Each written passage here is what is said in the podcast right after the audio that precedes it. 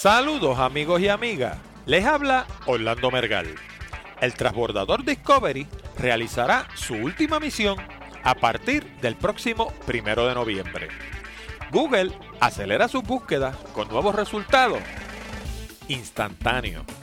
El ultrasecreto algoritmo de Google tiene también su lado humano. El mercado de aplicaciones antivirus está vivito y coleando. La mayoría de los afectados por crímenes cibernéticos admiten que se metieron en problemas por causa de su propio comportamiento. Oiga, y los ataques de phishing hmm, se multiplican como los conejos. Estados Unidos y Gran Bretaña buscan maneras de distinguir entre los generadores eólicos y los aviones de hélice. Oiga, y los microelectrodos ponen a hablar al cerebro humano. Las ventas de computadores netbook van en picada desde la llegada del iPad de Apple. Además, contestamos las preguntas enviadas por correo electrónico por nuestros oyentes. Todo esto y mucho más en la siguiente edición de Hablando de Tecnología con Orlando Mergal.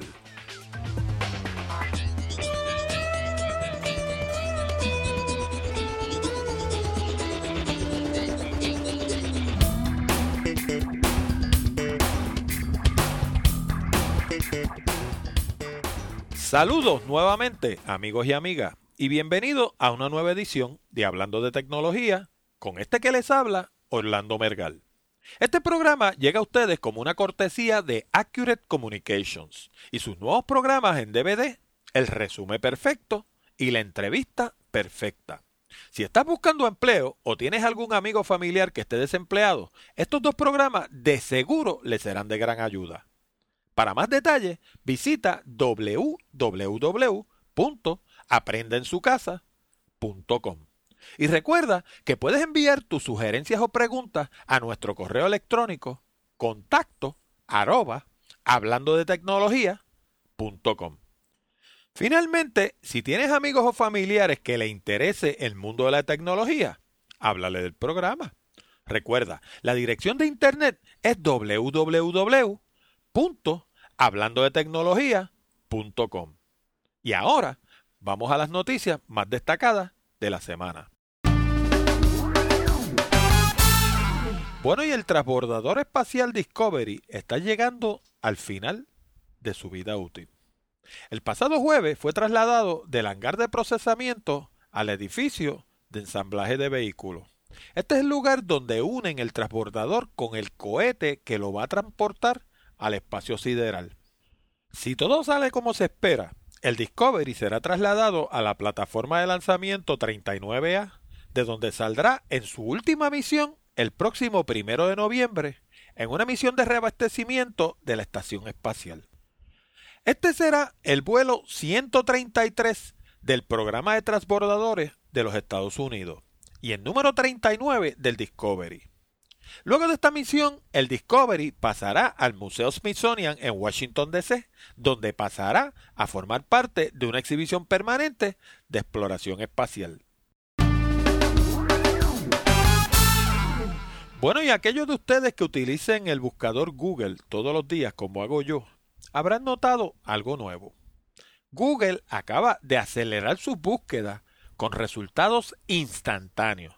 ¿Y de qué se trata? Pues mire, el pasado miércoles Google puso en operación su nuevo servicio de resultados instantáneos que empieza a ofrecer resultados desde el momento mismo en el que el usuario empieza a escribir su búsqueda en la ventanilla.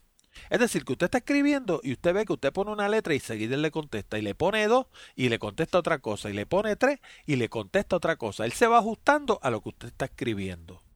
La versión más reciente del popular buscador es la más que se ha acercado a la meta de sus creadores de producir un buscador que sea capaz de leer los pensamientos del usuario. Los resultados van cambiando con cada carácter que escribe el usuario. Sin embargo, no altera en nada el algoritmo tradicional de búsqueda que está basado en relevancia. El servicio se pondrá gradualmente en funcionamiento durante esta semana en los Estados Unidos. De hecho, el mío ya funciona, así que le estoy hablando con conocimiento de causa. Y estará disponible en todo el mundo para finales de año. Sin embargo, el servicio no funciona en cualquier buscador. Tiene que ser un buscador reciente. Y solamente funciona si usted está utilizando la página de www.google.com. Es decir, que está en la página nativa de Google. También lo puede apagar en la X que aparece en el extremo derecho de la ventanilla cuando está realizando su búsqueda. Tampoco funciona, bien importante, con páginas de pornografía, violencia u odio. Así que aquellos de ustedes que están por ahí haciendo búsquedas extrañas, no le va a trabajar. Esto puede propiciar protestas por discrimen, lo sabemos, pero ¿qué le vamos a hacer? Actualmente Google domina como dos tercios del mercado de búsqueda y se espera que cada búsqueda se reduzca en aproximadamente 5 segundos. Eso parece una tontería, pero representa una economía de alrededor de 350 millones de horas anuales a nivel mundial. Bueno, y en la industria se habla mucho del algoritmo de Google y cómo afecta la relevancia de las búsquedas. Pero ¿qué demonio es un algoritmo? Según la Real Academia Española, un algoritmo es un conjunto ordenado y finito de operaciones que permiten hallar la solución de un problema. Es una forma de automatizar la búsqueda a base de criterios específicos como relevancia, pertinencia y relaciones. Esas tres palabritas vamos a analizarlas un poquito mejor. ¿Qué cosa es primero que todo relevancia? Pues mire, relevancia quiere decir que lo que usted encuentra tenga que ver con lo que usted está buscando. Que usted no pide una página sobre pintura y le sube una página sobre automóviles. Pertinencia tiene que ver con que le resuelva el problema que usted está tratando de resolver. Por ejemplo, puede ser relevante. Usted puede buscar una página sobre pintura y que le suba una página sobre pintura. Pero si esa tienda de pintura está en Texas y usted está en Puerto Rico, usted no va a comprar pintura en Texas para traerla a Puerto Rico. Así que es relevante, pero no es pertinente porque no le resuelve el problema que usted tiene. Finalmente está el aspecto de relaciones. ¿De qué estamos hablando aquí? Pues mire, no estamos hablando de nada que tenga que ver con seres humanos, estamos hablando con páginas que se relacionen unas con otras. Por ejemplo, usted busca pintura, pues le van a salir páginas sobre pintura, obviamente, pero le van a salir páginas sobre brochas, sobre rolos, sobre bandejas, sobre colores, sobre bienes raíces, sobre cosas que tengan que ver con el aspecto de pintura, cosas a las que se le pueda aplicar el tema de pintura.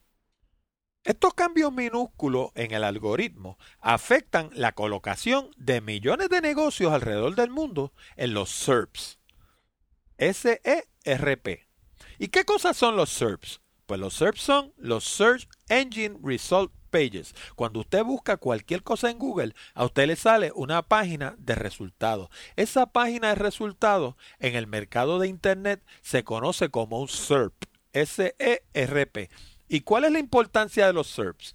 Pues la colocación que tenga un negocio dentro de los SERPs determina si tiene buenos resultados o malos resultados. ¿Por qué? Porque los estudios demuestran que la mayoría de las personas solamente leen la primera o segunda página, en el mejor de los casos quizás la tercera, y de ahí entran una búsqueda nueva. Quiere decir que si su organización está colocada en la página número 10, pues mire, es igual que si no estuviera, porque nadie la va a ver.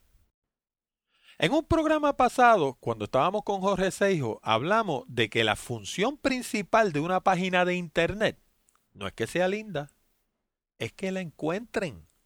Si no la encuentran, no la van a leer. Y si no la leen, no va a tener resultado. Y si no tiene resultado, usted está botando su dinero. Así que en un programa futuro de Hablando de Tecnología con Orlando Mergal, vamos a retomar el tema de las páginas de Internet a mayor profundidad. En una noticia reciente de CNET, Matt Cutts, uno de los principales ingenieros de Google, dijo que el gigante de las búsquedas cibernéticas hace cambios minúsculos al algoritmo casi todos los días. Esto se debe a que la Internet es una fuerza viva. La Internet no es una cosa estática. La Internet que usted está navegando en este momento no es la misma Internet que navegó ayer. Hay miles de variaciones, hay miles de páginas nuevas, hay miles de páginas que dejaron de existir y cambia minuto por minuto. Un algoritmo que permaneciera inalterado sería fácil de adivinar y se inundaría de spam. Para que tengan una idea de la importancia que Google le da a este asunto, el área dedicada al algoritmo solamente emplea a cientos de personas alrededor del mundo. Bueno, y según la página de noticias CNET, el mercado de aplicaciones antivirus para computadoras está vivito y coleando. Los sectores tradicionales son los virus, los gusanos y los caballos de Troya. Los virus son aplicaciones que se valen de los programas y el sistema operativo de su máquina para realizar funciones que no son deseadas. Los gusanos, por otra parte, lo que hacen es que destruyen aplicaciones y sistemas operativos. Y los caballos de Troya son una modalidad de virus que lo que hacen es que parecen una cosa y son otra. Los ejemplos de caballos de Troya los vemos todos los días, particularmente cuando recibimos un correo electrónico que nos dice ve a tal dirección para que veas tal más cual video. Cuando usted va a esa dirección, no puede ver el video. ¿Por qué? Porque le sale un parlamento que le dice tu Flash no está al día. Dale aquí para que instales la versión más reciente de Flash. Cuando usted le da el botón, no está instalando el Flash más reciente. Lo que está instalando, la mayoría de las veces, es un virus en su máquina. Las aplicaciones pagadas más comunes son Norton 360, Norton Internet Security, Kaspersky y McAfee. ¿Por qué son las más comunes? Porque son las que venden en todas las tiendas. Eso no quiere decir que sean las mejores, pero ciertamente son las más comunes. Las aplicaciones gratis más comunes son AVG, Avast y Avira. Sin embargo, la mejor de todas, que no es gratis, se llama Node 32. NOD32. Solamente se consigue a través del Internet en la dirección www.eset.com. ¿Por qué es la mejor? Porque utiliza una tecnología que se llama Heuristics, que se escribe H-E-U-R-I-S-T ICS, que se basa en los comportamientos típicos de los virus. ¿Qué quiere decir esto? Quiere decir que No 32, al igual que todas las demás aplicaciones comerciales, viene con una lista de definiciones que le dice al programa cuándo está entrando un virus a la máquina. Pero No 32 va un paso más allá. No 32 identifica comportamientos que son típicos de un virus y cuando tiene duda, sencillamente elimina la aplicación y no la deja entrar a su sistema. Para que tengan una idea cuál es la diferencia. Todas estas aplicaciones antivirales como Norton 360, Norton Internet Security, Kaspersky, McAfee, AVG, Avast y Avira todas tienen un porciento de infección de cerca del 25%. Eso quiere decir que de cada 100 intentos, 25 logran penetrar su sistema. Sin embargo, en 10 años que llevan el mercado, no 32, nunca, nunca ha permitido la penetración de un virus a un sistema de computadora. Y eso no lo digo yo, lo dice un estudio reciente realizado por la revista de Internet CNET.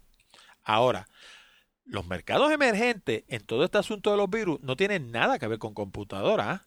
Los mercados emergentes están en el mercado de los teléfonos celulares, todos menos el iPhone, y en el mercado de las tabletas, todas menos el iPad.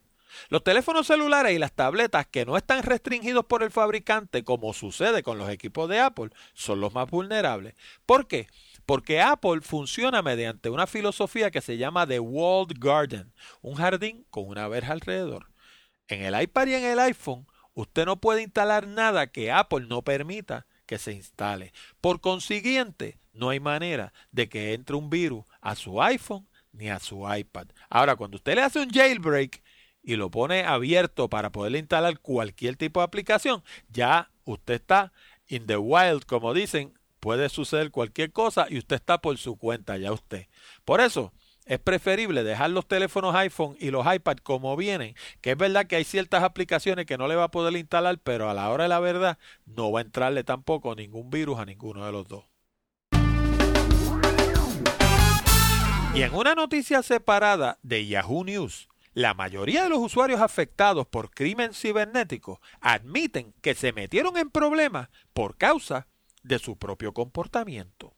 Una encuesta realizada por Symantec, la compañía que produce Norton Internet Security, entre 7.000 usuarios de Internet en 14 países, arrojó que más del 65% habían sido víctimas de crimen cibernético. Este por ciento varía de país en país. En los Estados Unidos fue el 73%.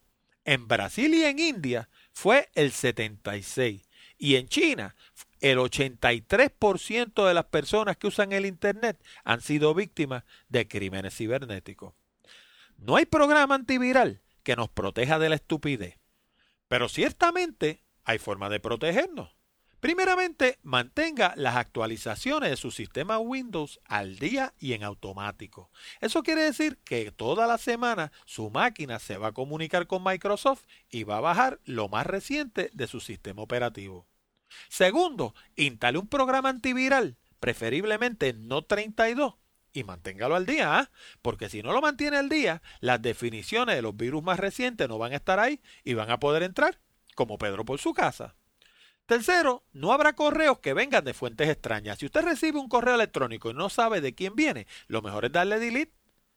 Cuarto, no habrá enlaces que vengan en correos de fuentes extrañas. Pasa lo mismo. Puede ser un archivo JPEG, puede ser una película, y usted recibe un email diciéndole, mira, esta película es lo más graciosa, chequéala para que vea y qué sé yo. Y cuando usted la abrió, lo que hace es instalando un virus en su máquina.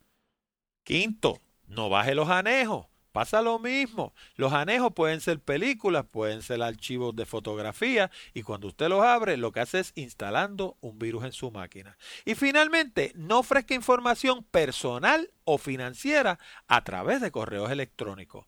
Mire, las compañías serias no piden ese tipo de información a través de correo electrónico. La piden a través del teléfono o a través de cartas de papel. Así que todo lo que usted reciba es falsificado. Y hablando de falsificaciones, cuidado con el pescadito. Los sitios de phishing se están multiplicando como los conejos. Según la revista CINET, los ataques de phishing están fuera de control. No los detienen ni los programas antivirales. ¿Y sabe por qué? Porque los ataques de phishing no son virus. Los ataques de phishing se basan en la ingeniería humana. Apelan a los miedos y a la codicia y afectan principalmente a las instituciones financieras y a los comercios. Probablemente usted los ha visto, quizá hasta caído en uno de ellos. Yo espero que no. Pero son más o menos de esta forma. Usted recibe un correo electrónico que viene de Banco Popular, puede venir de American Express, puede venir de Visa, de Mastercard, de Amazon o de cualquier otro sitio en la Internet y luce perfecto, luce real, luce 100% auténtico. Y le dicen, su tarjeta de crédito está congelada porque hemos detectado un problema en su expediente. Necesitamos que vaya a esta dirección apretando este botón que está aquí y nos revise sus datos financieros y nos los actualice. Pues mire, usted no está hablando con American Express, ni con Banco Popular, ni con Visa, ni con Amazon. Se trata de un phishing. Se trata de una persona que quiere robar su información personal o su información financiera con fines de hacerle un robo de identidad, de quebrarle sus cuentas o inclusive de sacarle un pasaporte a nombre suyo para otra persona. De eso es que se trata. ¿Y sabe por qué lucen tan reales? Lucen reales porque se basan en páginas reales. Esta gente lo que hacen es que van y buscan una página de Amazon o una página de Banco Popular o una página de Visa o de American Express o de quien sea, la copian y lo que hacen es que por la parte de atrás le alteran el HTML. El HTML es los códigos que hacen que la página funcione, la programación de la página. Y donde hay un botón que dice para comunicarse aquí con American Express para que usted le dé, ahí lo ponen a comunicarse con la persona que le está haciendo el phishing. Pero la página por el frente es genuina ¿ah? y luce 100% real. No hay forma de darse cuenta que no son reales. Y si usted cree que estos casos de phishing son casos aislados, sepa que Panda Security, una de las principales organizaciones de seguridad en la Internet, recientemente dijo que surgen alrededor de 57 mil nuevos casos cada semana. Ni los conejos se reproducen a ese ritmo. Y los Estados Unidos y Gran Bretaña buscan maneras de distinguir entre generadores eólicos y aviones de hélice. Según un estudio de CNET, la compañía Raytheon de los Estados Unidos y el National Air Traffic Services del Reino Unido están trabajando en nuevas tecnologías que le van a permitir distinguir entre los generadores eólicos y los aviones de hélice. Actualmente, las fincas de generadores parecen aviones de hélices que se aproximan en el radar. Las nuevas tecnologías actualizarían los sistemas de radar y resolverían el problema. Sin embargo, no es fácil implantarlas, porque afectan a múltiples agencias y cada agencia tiene sus propias prioridades, presupuestos y protocolos. El problema ha tenido el efecto de detener la instalación de más de la mitad de las fincas eólicas por el efecto que podrían tener sobre la seguridad civil y militar. ¿Y usted pensaba que el asunto de los pajaritos y los generadores en Puerto Rico era serio? Bueno, y la ciencia sigue avanzando a velocidades sin precedentes. Ahora resulta que los microelectrodos son capaces de poner a hablar el cerebro humano.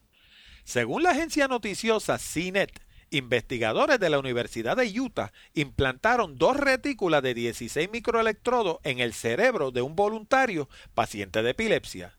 Los electrodos se colocaron sobre el área del cerebro que controla el habla para grabar las señales que se producían mientras el paciente enunciaba palabras como sí, no, hambre, sed, más, menos, caliente, frío, hola y adiós.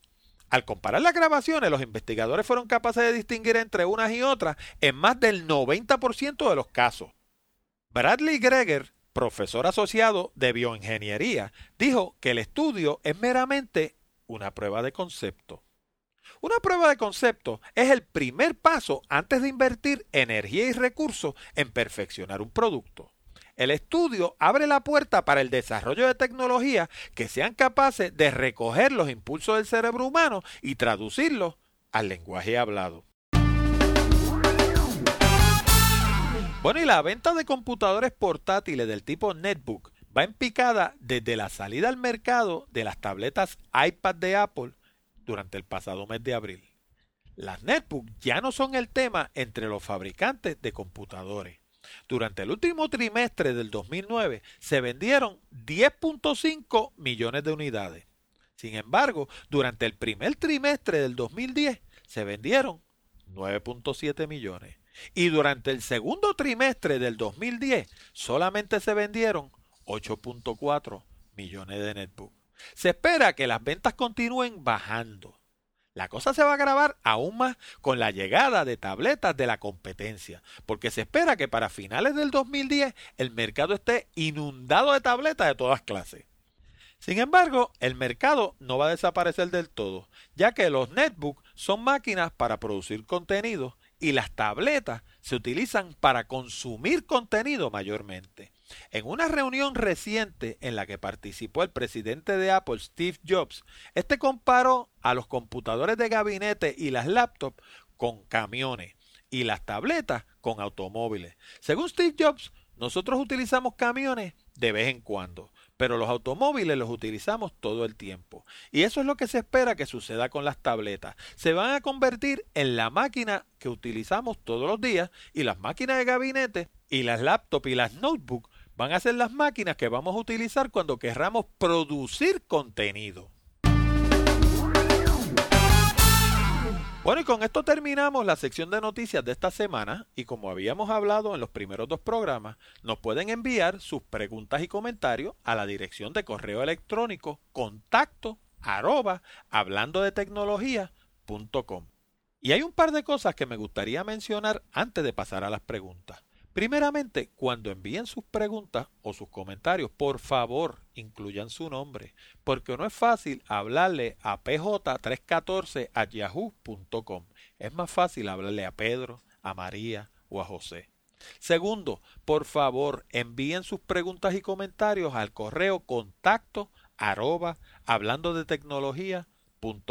Muchos de ustedes me conocen del programa de Jorge Seijo, llevamos tiempo compartiendo y entonces me envían sus correos electrónicos a una de las 20 o 30 direcciones distintas que yo tengo procedentes de mis distintas páginas de internet. Pero después cuando yo voy a hacer el programa me da un trabajo tremendo encontrar dónde está la bendita pregunta para poderla contestar. Si las envían todas a contacto arroba hablando de tecnología.com las encuentro con más facilidad bueno, y la primera pregunta precisamente nos llega de jefz122 a gmail.com. Whoever that is. Y el correo lee como sigue. Buenas tardes. Como mucho, yo era fiel oyente de su segmento de tecnología dentro del programa de Jorge Seijo. Y ahora pienso seguir escuchándolo en su nuevo programa. Quisiera pedirle que incluyera en el programa información sobre la contradicción que existe entre los adelantos tecnológicos y las restricciones legales que continúan en aumento. Le deseo éxito en este nuevo proyecto. Primero que todo, gracias jefz122 a gmail.com por sus buenos deseos para nuestro nuevo programa. Sin embargo, mi contestación inicial fue que no entendía bien lo que me estaba preguntando. Y le contesté el correo de esa forma. Entonces me contestó de nuevo y me dice, muy bien, le explico. Soy un joven, como la mayoría, aficionado a la tecnología. Y leyendo sobre las leyes contra la piratería, encontré una noticia que me mencionaba el hecho de que una de las asociaciones disqueras cataloga como una violación de ley tener copia de los CDs en las computadoras. La explicación que ofrecen es que los usuarios tendrían más de una copia del material sin pagar cargos adicionales. Mi pregunta es, si esto es cierto, ¿por qué Zoom y iTunes tienen la función de importar y sincronizar los discos? Y como esta contradicción hay muchas más. Entiendo que ellos están en el negocio solo por el dinero y no por el arte. Por eso, personalmente, preferiría apoyar a artistas independientes. Bueno, amigo JEFZ122 a gmail.com. Déjeme decirle que esta controversia es una de las controversias más viejas que hay en el mundo de la música. La contestación a su última premisa es sí. Están en el negocio por eso mismo, porque es un negocio. Y lo que es más, técnicamente, tienen razón. Técnicamente. En Puerto Rico tenemos dos de muchísimas cosas dos himnos, dos banderas, dos sistemas jurídicos y dos leyes de derechos de autor. Por cierto, yo no soy abogado. La versión federal se conoce como la Ley de Derechos de Autor, título 17 del Código de los Estados Unidos de América. Y la versión de Puerto Rico se conoce como la Ley número 96 del 15 de julio del 1988. ¿Cuál es la diferencia? Mucho del terreno referente a derechos de autor es campo ocupado. Esto quiere decir que la ley local no puede entrar en ningún área que esté cubierta por la ley federal. En términos prácticos, la ley de los Estados Unidos protege el derecho a obtener una ganancia a base del producto intelectual de una persona o grupo de personas. La ley local protege básicamente el derecho moral del autor, y establece un registro local de propiedad intelectual. El derecho moral es el que tiene el autor de alterar su obra. Es decir, se protege la integridad de la creación artística. En lo que a mí se refiere, yo me conformo con las protecciones que me brinda la versión federal. Ahora, volviendo a lo de los discos. En el 1998 se pasó el Digital Millennium Copyright Act, con la idea de darle garras a la ley de derechos de autor frente a las amenazas que presentaba la era digital. Esta disposición prohíbe el reverse engineering de obras plasmadas en medios digitales como DVD y CD. Básicamente, lo que todo esto quiere decir es que el CD o el DVD que uno compra en una tienda no es propiedad del que lo compra. Lo único que compramos es el derecho a disfrutar de su contenido. Lo podemos tocar hasta el cansancio. Podemos invitar a nuestros amigos a una fiesta y tocarlo, pero no podemos hacer dinero a cuenta de ello. Eso lo cubre la ley federal y no podemos alterarlo porque eso lo cubre la ley local.